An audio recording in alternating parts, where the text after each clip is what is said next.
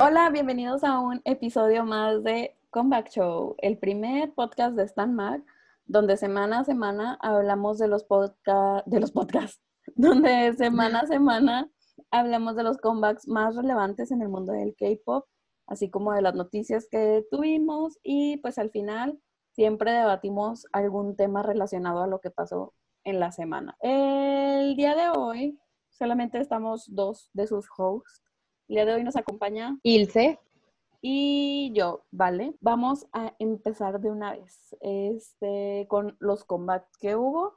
Y pues el primero que vamos a hablar es un debut que pasó esta semana eh, de los chicos de Ghost Nine. Ellos son de la compañía Maru Entertainment e hicieron su debut el 23 de septiembre. Esta agrupación está formada por los miembros del proyecto Teen Teen Ten, ten, tin, tin. No sé cómo se pronuncia mixes, pero bueno. Ellos llamaron un chorro la atención tras su participación en Produce 101, donde fueron los participantes más pequeños. Su mini álbum debut es Pre-Episode 1 Door, que incluye el title track Think of Dawn. ¿Qué opinaste? ¿Te gustó esta canción? ¿Te gustó este debut? O sea, está bien hecho, pero no fue como que, wow, o sea, es lo mismo de siempre, que siempre hablamos de lo de los boy groups, pero no, pero les veo potencial, o sea, siento que sí voy a estar viendo sus stages y sí voy a ver que sacan más cosas, pero realmente no me hizo como que, wow, groundbreaking, pero está padre, y de hecho los comments como que sí vi mucho como de las multi-stands, ¿no? De hecho era como, estaba ese trending topic en los comments de YouTube, de que todas las multis estaban de que sí, sí, sí, porque la verdad es que sí tienen muchos vibes de todos los boy groups que pues ya han estado debutando en estos últimos meses, pero se les ve potencial, entonces creo que sí pueden a lo mejor eh, presentarnos alguna otra canción o algún visa chido, entonces creo que está, está bien. Yo lo voy a poner, no, no quiero poner, siempre quiero ponerles calificaciones, pero no, no se lo voy a poner, disculpen, pero no, estuvo, estuvo padre. Sí, fíjate que este, no he escuchado el mini álbum, entonces no sé muy bien qué onda este, con todo lo demás que ellos traen. Lo que a mí me gustó, la canción no me gustó tanto, o sea, me gustó, pero así, a secas, o sea, estaba padre. Sí, a normal amount. Ajá, pero lo que me gustó mucho de esta canción en específico y del video fue que siento que nos mostró, o sea, que es que esto es lo que espero de un grupo, de un debut, que me muestre como que todo lo que tiene para ofrecerme de cierta manera, o sea, porque siento que nos mostró baile, nos mostró de que sus vocales, nos mostró, o sea, un poquito de todo que a lo mejor no es mi canción favorita, más bien, no es mi canción favorita, a lo mejor ya cuando escuché su mini álbum encuentro alguna que otra cosa, pero siento que por eso me gustó, que fue algo que comentábamos la semana pasada con Checkmate, que su comeback se me hizo, su, debut se me hizo muy como que normal, o sea, como que muy X para hacer debut, y este no, o sea, como que este siento que fue un debut bueno, o sea, como que sí los conocí, siento que sí los conocí y sí me dio ganas de ver más, pero pues lejos de ser como que mi, mi canción favorita, ¿no? Pero están chiquitos aparte, entonces siento que vienen cosas súper chidas para ellos. Otras muchachas que están de regreso, que son también unas rookies, este, fueron las chicas de Signature, quienes regresaron con su primer mini álbum Listen and Speak. Y pues viene acompañado del video musical del title track que es Arizona. Para quienes no conocen este grupo, nunca han escuchado hablar de Signature. Este grupo de chicas debutó el 3 de febrero, el 3 de febrero del 2020 y su nombre representa el deseo y fuerte determinación que tienen estas chicas de convertirse en un grupo de firmas en la esfera de K-pop. Entonces, mira, vienen con todas las muchachas de Signature. A mí, la verdad, me gustó mucho esta canción. O sea, como que siento que es lo que espero de un girl group de K-pop. De hecho, a mí se me hizo que estuvo muy padre, estuvo muy bien hecho. Solo se me hace que llegaron un poquito tarde, como unas tres, porque siento que este, este concepto sonido ya lo escuchamos de Wekimeki, de Pristine, de From Is Nine, de todos estos girl groups que como que así empezaron y ahorita ya cambiaron completamente el concepto. Bueno, no completamente, pero ya cambiaron un poquito el concepto y como que sí evolucionaron.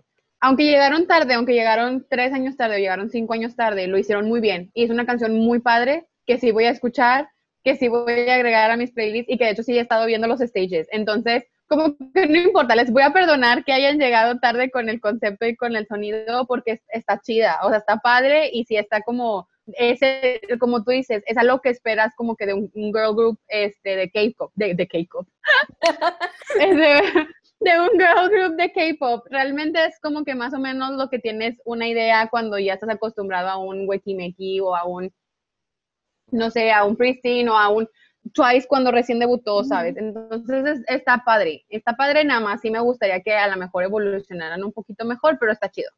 Siento que a mí por lo que me gustó mucho es porque extrañaba este sonido.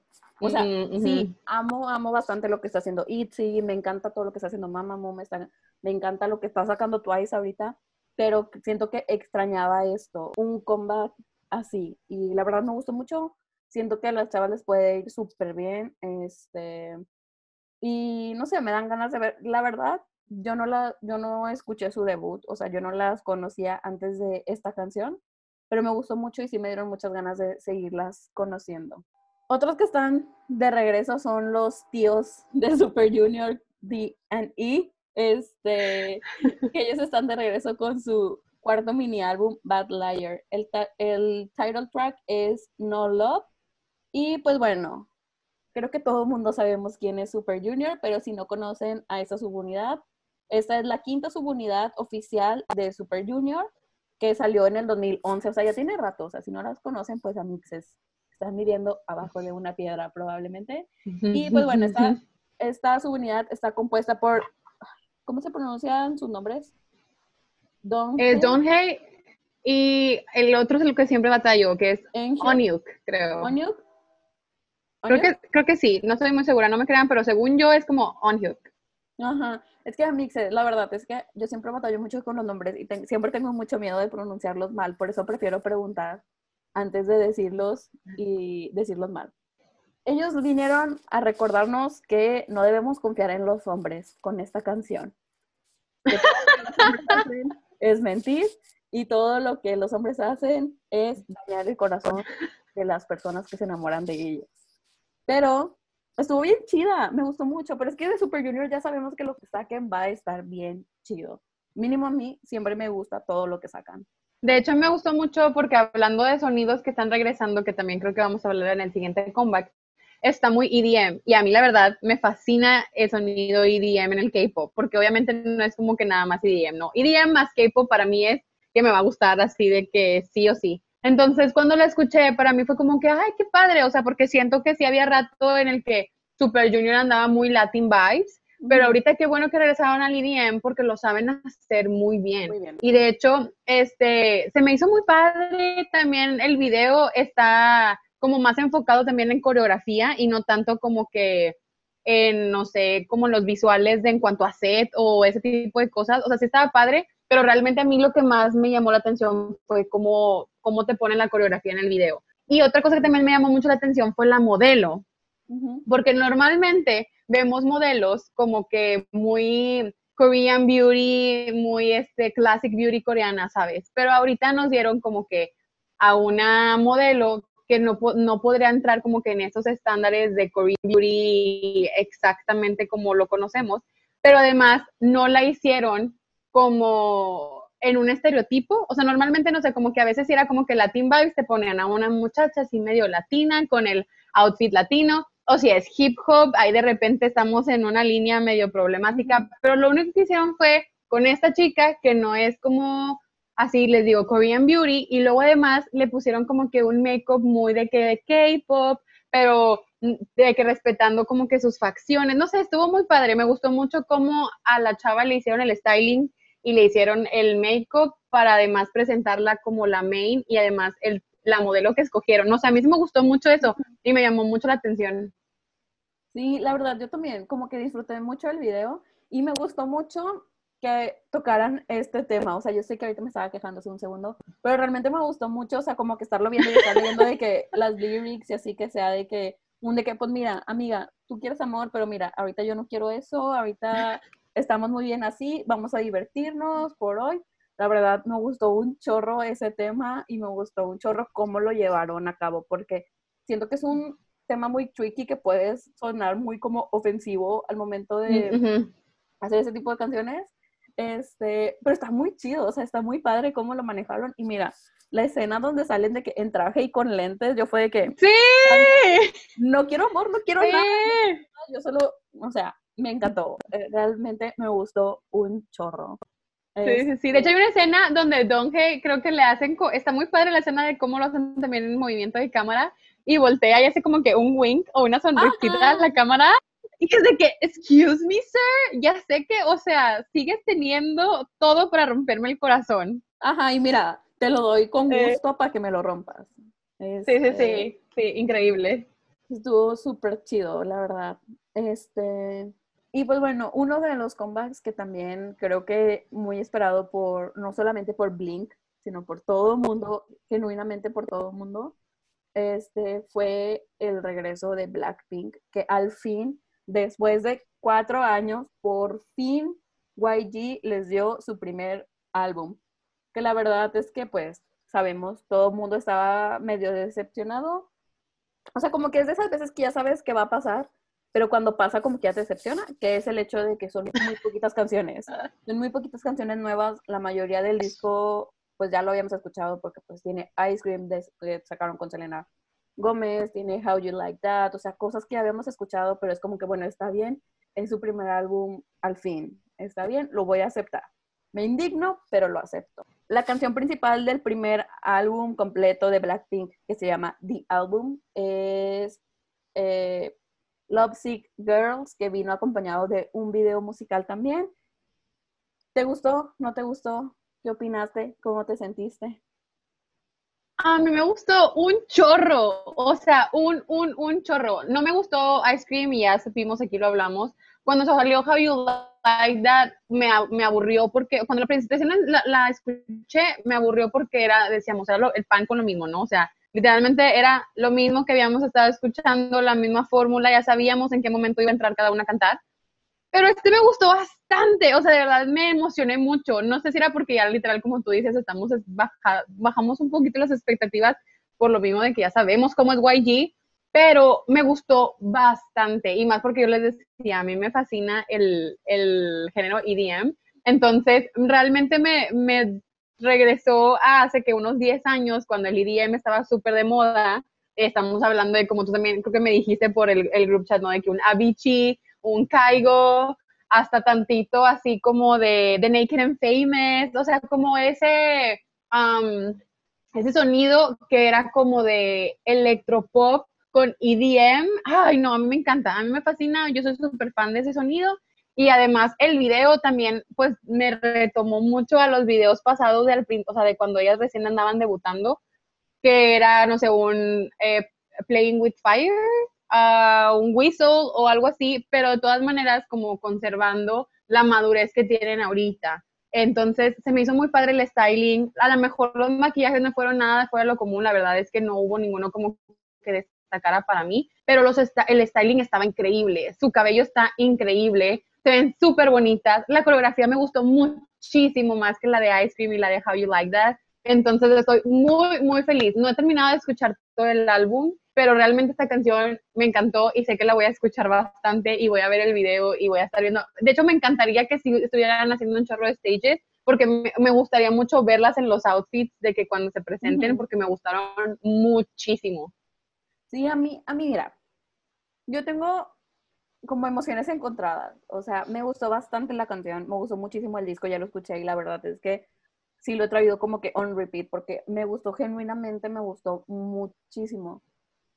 Pero una de las cosas que siento que me, que me tiene como, es que ni siquiera es decepcionada porque genuinamente me gustó, pero que fue como que literalmente tuve que pensar fue de que, este, que pues están cambiando su sonido, por decirlo de una manera, ¿no? O sea, porque sí se me hizo súper western, la verdad, tengo que admitirlo, todo el disco y la canción se me hizo súper western, que es lo que ya traíamos un poquito con Ice Cream, o sea, siento que sí fue muy inteligente sacar Ice Cream primero para que supieran más o menos dónde iba el golpe con, con el álbum, pero no sé, o sea, era lo que hablaba con una amiga que ella sí es de que Super Blink, que era decía, es que está muy padre, pero sí está muy como que, o sea, como que te saca de onda, ¿no?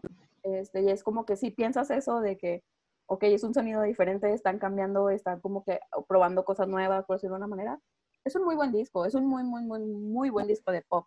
No sé si de K-pop, o sea, si lo queremos poner como que en un género, este, pero la canción me gustó bastante, la traje de que on repeat, me quiero aprender la coreografía también, me gustó un chorro, este, se me hizo un poquito innecesaria, la verdad, la parte del rap en, en esta canción, pero está bien, lo acepto, lo, lo tomo, pero pero sí, o sea, siento que sí me hubiera gustado ver un poquito más como que de esa como fuerza de Blackpink y un poquito más de estos cambios de sonido que hacía súper bien este Blackpink, de tener como que 20 géneros en una misma canción, por decirlo de una manera.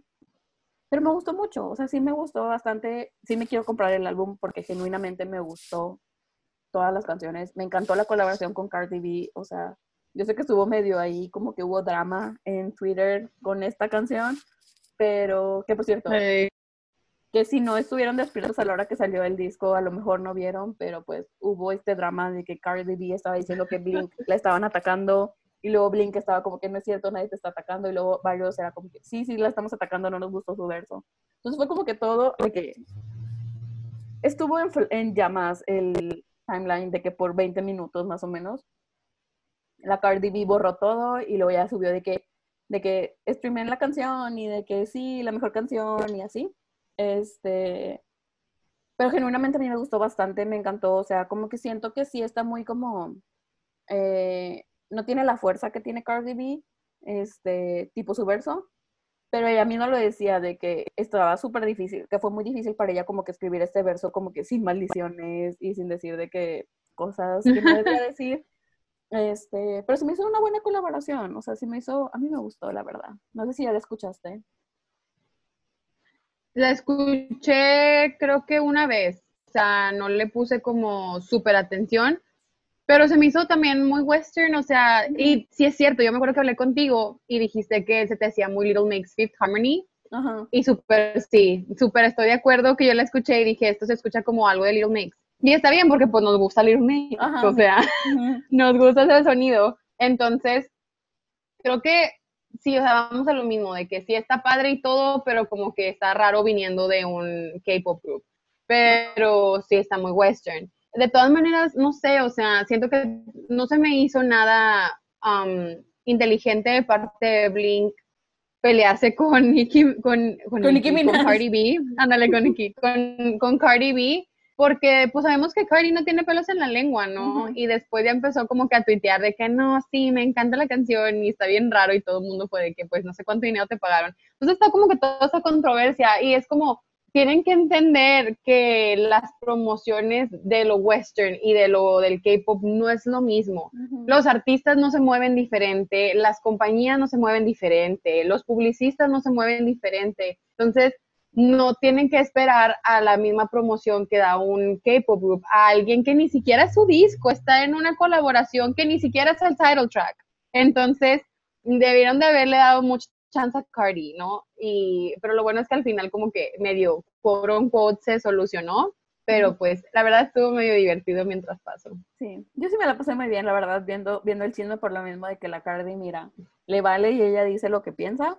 Claro. Este, pero sí, o sea, siento que ahorita ya se está como que blurreando más la línea. O sea, como que siento que, ok, entiendo esta parte de que el K-pop no es un género y es una industria y lo que quieras, pero quieras que no, sí había ciertos sonidos característicos en el K-pop. Sí ha habido ciertas cosas que lo vuelven característico y lo hacen diferente del pop, de, pues de este lado del charco, ¿no? Y siento que ahorita sí se está blurreando un poquito más esta línea y sí está como que siendo más como que este, como que ya no están tan alejados los sonidos, siguen teniendo como que sus diferencias y siento que con Blackpink fue algo que hicieron mucho, o sea, como que borraron esa línea y fue como que quítate, que ahí, o sea, esta línea no existe. Este, y es un buen disco, es un buen disco, mira, excelente por parte de las muchachas que obviamente todos sabemos que les va a ir muy bien, este, son muy queridas, entonces, y son muy talentosas, o sea, no son pues sí, son talentosas. Este, pero siguiendo en el tema de, de muchachitas, de, siguiendo en el tema de los girl groups, esto no es tanto un comeback, o sea, sí es un comeback, pero vamos a meterlo como noticia. Este, pero pues una que sacó video, que es un, pues es como comeback japonés, fue esta uh, de Girls' Generation, que regresó con Girl, Girls Speak Out. Este, este comeback es parte de su segundo, bueno, es un pre-release de su segundo mini álbum eh, japonés que va a salir hasta el 18 de noviembre. Este, y no sé, o sea, la verdad es que mira, ella puede pararse en medio del escenario y no hacer nada y yo voy a ser de que, excelente, gran contenido, te amo, me encanta lo que estás haciendo. Eh, me gustó mucho la canción, eh, no sé, ¿a ti te gustó este pre-release? De hecho, se me hizo una canción bien amena, ¿sabes? O sea, ese tipo de canción que pones en el fondo mientras estás trabajando, mientras estás haciendo otra cosa, y estás como que jamming to it, así como que escuchándola, relajándote, está padre, si te la sabes, cantas. ¿sabes? Me gustó mucho porque siento que es el tipo de canciones que yo espero de Taeyong. Sea, con su álbum pasado, la verdad me gustó mucho porque tenía este tipo de canciones, ¿no? Que son canciones amenas, canciones agradables, digeribles, que puedes poner de fondo y además te la vas a pasar súper bien sin necesidad de traer de que la presión altísima. Entonces, se me, me, gusta mucho ese estilo de Taeyong, ¿no? Me gusta muchísimo y se me hizo que está muy padre cómo lo pudo transferir a lo japonés y luego además agregarle a esta rapera japonesa que me encantó y se me hizo súper cool. Entonces me gustó mucho el contraste que hizo ahí, igual lo mismo sin dejar de cambiarle el tono a la canción, como que de todas maneras se quedó ahí muy agradable y digerible, entonces me gustó mucho. De hecho, los maquillajes que traía me gustaron bastante porque estaban como que muy sutiles, pero muy padres, que de hecho hoy me voy a maquillar mezclando tres de esos. Sí, a mí me gustó, o sea, me gustaron un chorro los maquillajes también. Fue de las cosas que noté y anoté que quiero mencionar sus maquillajes. Sí. Y la verdad, se me hizo una buena probadita para su álbum y como que para esperarlo y ahora sí decir de que lo voy a poner en mi calendario y quiero esperar para ver qué es lo que va a traer este segundo mini álbum japonés por parte de Taeyong. Sí. Este, gran, gran, gran pre-release. La verdad, sí. O sea, así es como se hace. Este, Exacto no por nada está en donde está esta muchachita ahorita. Este, otra de las noticias de las cosas que pasaron esta semana es que la agencia de Mamamoo confirmó que se están preparando para tener un comeback en noviembre, que de hecho creo que noviembre viene súper cargado de, de comebacks este, muy chidos. Eh, aún no tenemos fecha definitiva, pero pues ya lo confirmaron que andan preparándose las muchachas. Su más reciente lanzamiento pues fue Wanna Be Myself, que fue un single que sacaron, de hecho lo discutimos aquí. Y su último álbum fue Reality in, Black, que es el disco donde viene Hip y eso, que salió en noviembre del año pasado, o sea, ya tienen un año sin sacar wow. de un álbum. Entonces, la verdad es que, pues mira, a mí la verdad siempre me gusta lo que hace Mamamoo, por lo general me gusta un chorro lo que hace. Sí, a mí también. ¿Lista para que venga noviembre? y ver qué traen. No puedo creer casi un año de HIP. Ajá. Es el tiempo. ¿Qué es el tiempo? Wow. Muy, muy, muy extraño. Pues mamá ahorita también está con toda esta cosa. O sea, por lo que me emociona este comeback y por lo que ya quiero saber qué va a pasar es porque pues el próximo año se acaba el contrato de Mamamoo. Todavía no sabemos qué es lo que va a pasar con ellas. Ajá, Solar y esta Monbiul hablaron de eso en un live y dijeron que pues ahorita se hablaron con sus fans muy honestamente porque alguien les preguntó de que qué va a pasar con el, la terminación del contrato y dijeron las dos que se me hizo una respuesta demasiado madura y demasiado como muy buena respuesta que dijeron de que pues ahorita no tenían una respuesta concreta o sea que ahorita no querían ni decirles de que, que sí iban a seguir con ese contrato o que lo iban a o que ya se iba a acabar o qué. No querían dar una respuesta porque dice las cosas pueden cambiar, las cosas pueden cambiar de un día para otro, ya lo estamos revisando, o sea, como que es algo que ya tienen ahí, pero aún no hay respuesta, aún no sabemos qué va a pasar, si van a renovar contrato, si van a terminarlo, que lo que sí sabían era que sí seguía, sí querían seguir juntas, o sea, como que pues no tienen ningún problema en sí ellas como grupo, pero pues no sé, creo que también por eso me emociona mucho como que pues saber qué es lo que va a pasar con, con este álbum antes de que se termine el contrato de las Mamamoo. Sí, yo creo que va a estar cool. Qué emoción, la verdad. Y pues otros que anunciaron álbum, bueno, más bien fecha, porque ya sabíamos que este comeback iba a pasar en algún punto de este año, fue el septeto de BTS, quienes ya oficialmente anunciaron la fecha y nombre de su próximo comeback, que va a ser el álbum B. Este, y va a salir a la venta el 20 de noviembre, pero desde el 28 de septiembre ya está disponible para pre-release. Este álbum es uno que ya desde que empezó la cuarentena casi nos han estado como que comentando y anunciando que va a salir, porque ahorita este, todos los miembros están involucrados, más allá que en la música, están involucrados en la parte creativa. Ellos han estado subiendo lives a YouTube donde se juntan para ver cuál va a ser el concepto, se juntan para ver cómo va a ser el video musical, cada uno tiene como que su rol de que uno es el director de, del video, uno es el director creativo, alguien está de project manager. O como que haciendo toda esta parte en conjunto con la agencia, tipo con Big pero pues están ahora sí que 100% involucrados en todo el proceso de este álbum, ¿no?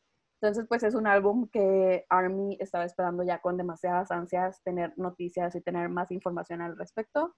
Y pues ya sabemos que el 20 de noviembre lo vamos a poder escuchar. Yo sé que esto te emociona mucho.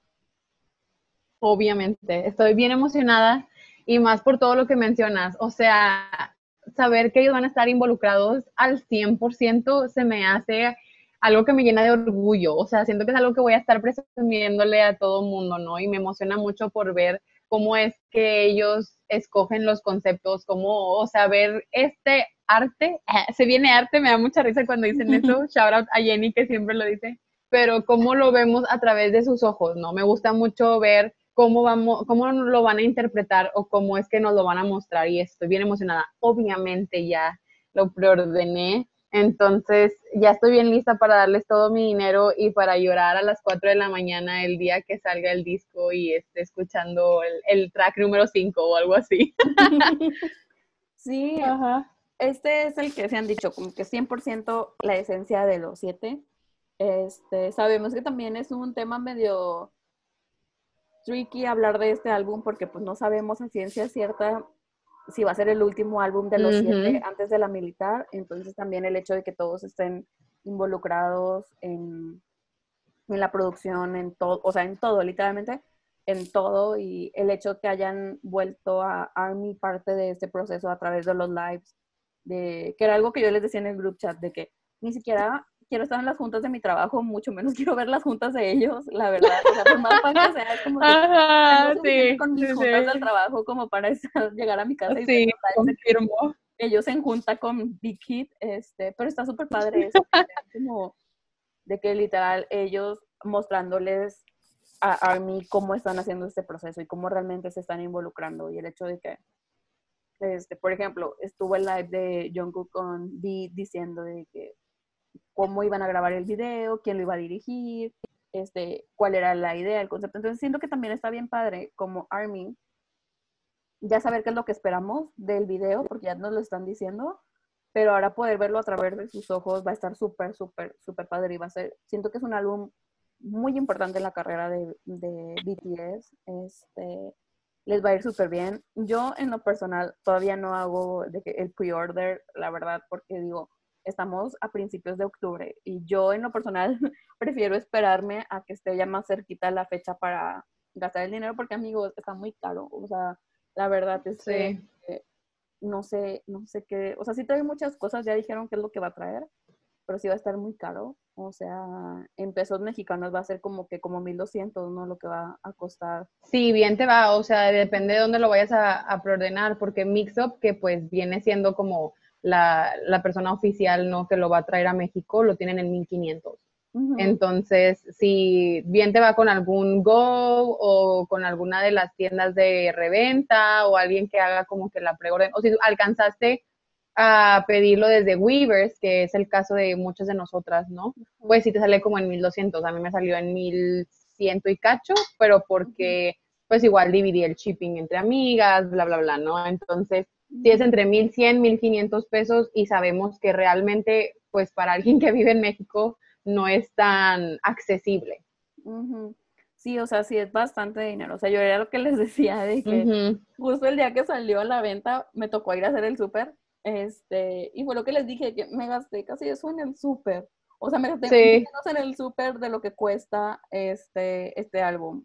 Entonces, pues que ya sabemos, mira, ya sabemos que vamos a hacer nuestro esfuerzo y vamos a juntar nuestras moneditas para poder comprar el álbum. Este, pero pues sí, está difícil. O sea, y creo que también fue una discusión que vi mucho por, por todos lados que obviamente como fan y como espectador no estás obligado a comprarlo, pero sí estaba mucho esta discusión de que, o sea, están sacando un chorro cosas bien caras en plena pandemia, ¿no?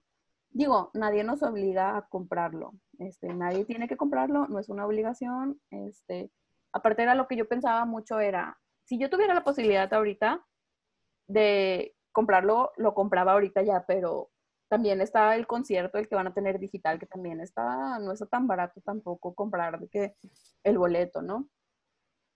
Y era lo que decía, al final de cuentas es un disco que van a seguir imprimiendo y van a seguir vendiendo. A lo mejor no me toca la primera edición, pero pues que voy a poder comprar en algún punto, ¿no? O sea, también ahorita digo, prefiero esperarme porque la verdad, quiero comprar el de Super M, quiero comprar el de Stray Kids, quiero comprar de que, los de Day Six, entonces digo, me puedo esperar tantito y como decías tú, Mixup, que es el que lo va a traer oficial, lo trae súper caro, de que en 1500, uh salió en 1200, sí me ha tocado ver Goals en 1000 pesos, este, pero pues ahí sí que es de suerte, ¿no?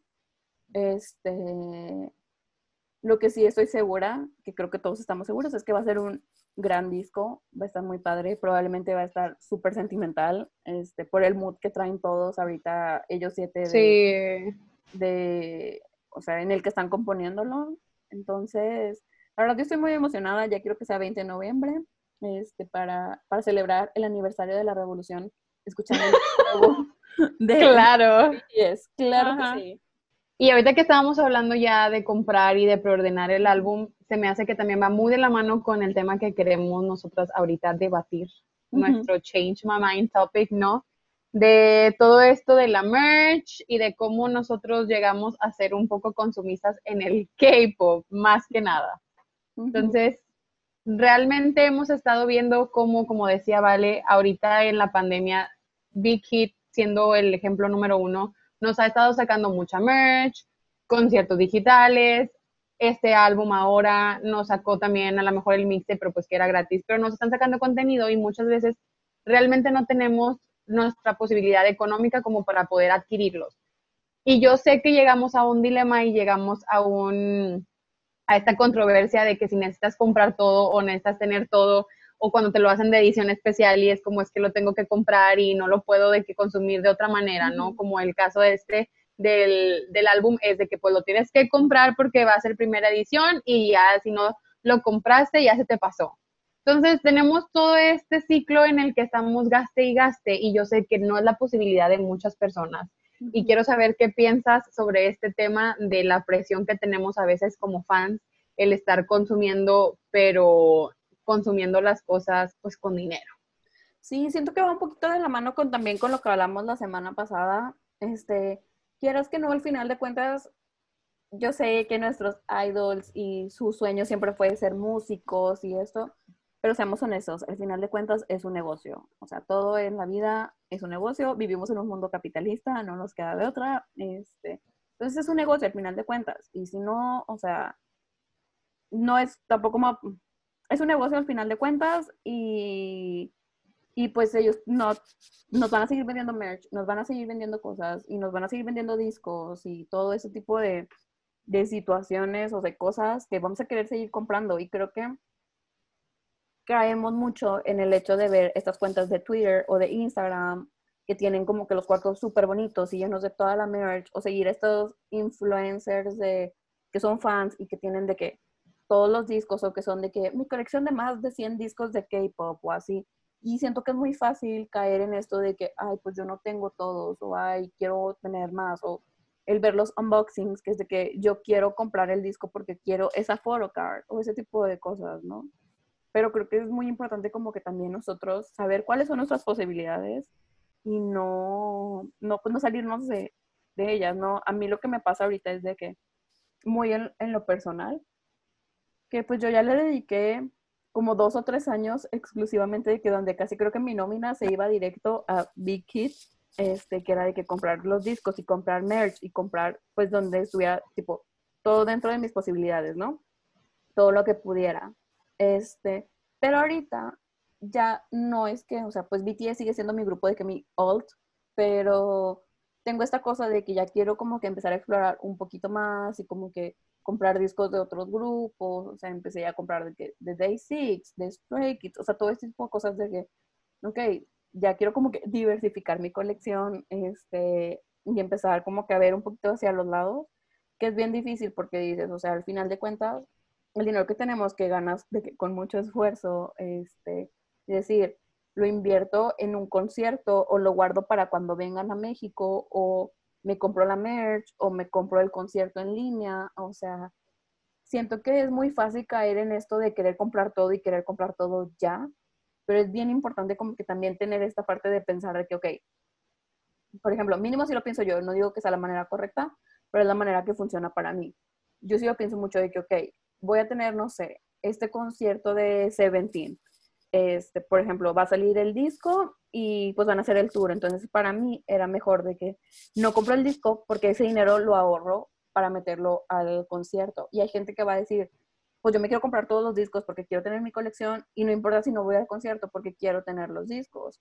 Así como hay gente que es de que pues yo quiero tener mi colección de light sticks y no compro ningún disco porque tengo mis light sticks. Y así como hay gente que puede comprar todo. O sea, siento que es muy como como varía mucho y es muy fácil como que caer en esta, en este consumismo y en este querer tener todo y querer tenerlo ya. Sí, de hecho creo que hasta nos, ponemos, nos podemos poner de ejemplo tú y yo porque creo que aunque las dos gastamos mucho, siempre gastamos en cosas muy diferentes. O sea, por ejemplo, el hecho de que tú haces la colección de los álbumes y que no es como una de mis prioridades, y yo soy más como de comprar las, las cositas como de stationery o eh, de ropa.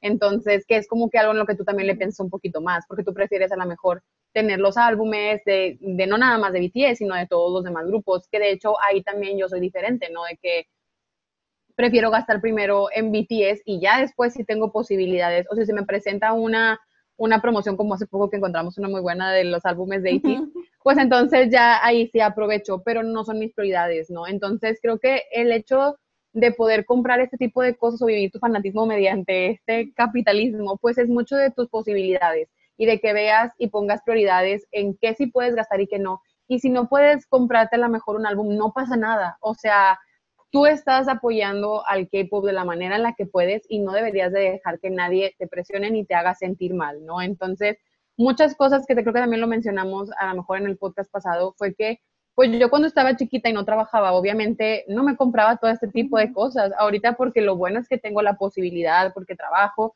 porque no estoy casada, entonces no tengo que mantener una familia y solamente me tengo que mantener viva yo y yo puedo tomar la decisión de, bueno, me voy a comer puras maruchas o una pizza del Seven con tal de poderme comprar un álbum, ¿no?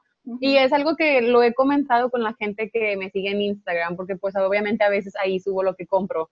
Y como que sí me dicen mucho de, es que pues tú que eres rica y tienes, pues no es eso, sino es el simple hecho de que a lo mejor sacrifico, pongo diferentes prioridades, porque obviamente, no sé, a lo mejor tengo como mucho tiempo que no he comprado ropa que no sea de, de merch, o tengo mucho tiempo en el que a lo mejor no me he ido a comer a un restaurante súper caro, o que cuando viajo realmente es porque estoy viajando a un concierto. Entonces tienes que ver como que las prioridades nada más o no es como que cuando no había pandemia, pues no me iba de antro y gastaba mucho dinero, o no hacía, no sé, ese tipo de cosas que tú dices, bueno, pues o salgo a cenar y me gasto unos 200, 300 pesos, o ese dinero lo puedo guardar para después gastármelo en merch. Entonces, son cosas de nada más ver dónde están tus posibilidades y saber hasta dónde alcanza, alcanza tu presupuesto.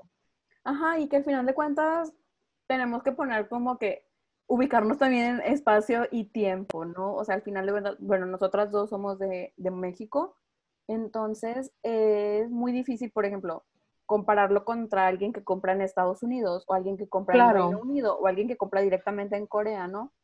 O sea, aquí quieras que no, también es como que el pensar, va a llegar por correos de México, no va a llegar, va a llegar hasta mi casa, lo tengo que pedir en una dirección de que, no sé, en Estados Unidos o algo para que me llegue considerar, cuánto más salir el envío, o sea, porque quieran que no, no es lo mismo un envío de Corea a Estados Unidos que de Corea a México. Y aparte la seguridad de que si Correos de México lo va a perder o no. Yo en lo personal he tenido un chorro de suerte eh, con Correos de México, nunca me han perdido un paquete, todo me ha llegado súper bien y en tiempo, o sea, se tarda un poquito, o sea, es un sistema lento, pero siempre me ha llegado súper bien. Pero tengo amigas a las que no les han llegado y se han perdido sus A mí. y se pierden, ajá, de que en la aduana o así. Entonces, a mí me ha pasado que me preguntan, de hecho, este, porque pues yo cada que me llega un disco lo abro de que en Insta Stories, este, y me han preguntado mucho de que dónde los compras o así, y honestamente yo he comprado literalmente en todos los lugares que se imaginen, he comprado discos, o sea, me he comprado en Mix Up, me he comprado por Amazon, me he comprado este, en Ghost, me he comprado de que en Twitter nos acabamos de comprar el disco de 80s, literal una chava que puso en Twitter de que pues, estaba vendiendo a 8 dólares, o sea, menos, a mí me salió un disco de 80s en 80 pesos, o sea, este, no digo en 4 dólares. Ajá, en 4 dólares, no digo que sea la mejor manera, amixes, no vayan a, lo tienen que buscar muy bien que sea súper confiable, ¿no? He comprado en Cocodive, he comprado de Yes 24, Yes, yes 24, sí, Yes 24. Este, he comprado directamente en Weaver, o sea, he comprado en un chorro de lados como que para ver cuál es mi mejor opción. No tengo, o sea, siento que no tengo preferencias en ninguno, cada tienda tiene como que sus ventajas y siento que también es eso de como que investigar muy bien este, si vas a comprar merch o si vas a comprar este, discos, como que investigar cuál es la, la, manera en que a ti se te acomoda mejor, o sea. Claro. Porque también hemos comprado un chorro de cosas fan-made, o sea, tanto en las combes, o sea, para mí la mejor opción, y siempre va a ser la mejor opción para comprar cosas, es en las convenciones. O sea, sí porque no, o sea, aquí mínimo aquí en México, en Monterrey, que la más grande es la Combe, que se pone en Cintermex.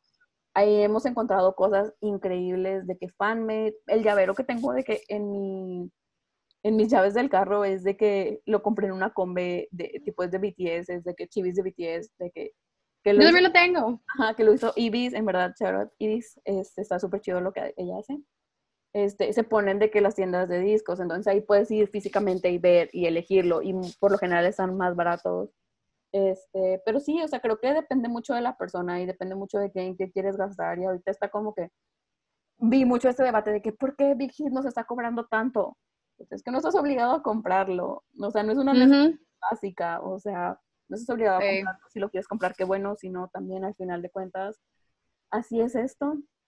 Así son los negocios, entre más demanda hay, pues lo pueden poner al precio que ellos quieran y miren. Exacto. Que incluso con todo eso de oferta y demanda también lo estaba viendo, que ya de hecho nos están agarrando de referencia pues los artistas western, ¿no? Vemos a Taylor Swift, vemos a Lana del Rey sacando el mismo álbum en diferentes versiones, con bundles, con merch, con preórdenes, que antes no teníamos eso. O sea, yo antes era fan de Taylor Swift y nunca era como que este álbum en, todas sus versiones y que en vinil y que con merch de no sé qué, claro que no, o sea, era súper diferente a como ahora ella manejó folklore, por ejemplo, y el nuevo álbum de Lana del Rey también, este, como que sí le están agarrando este tipo como de, de mañas, por así decirlo, al K-pop.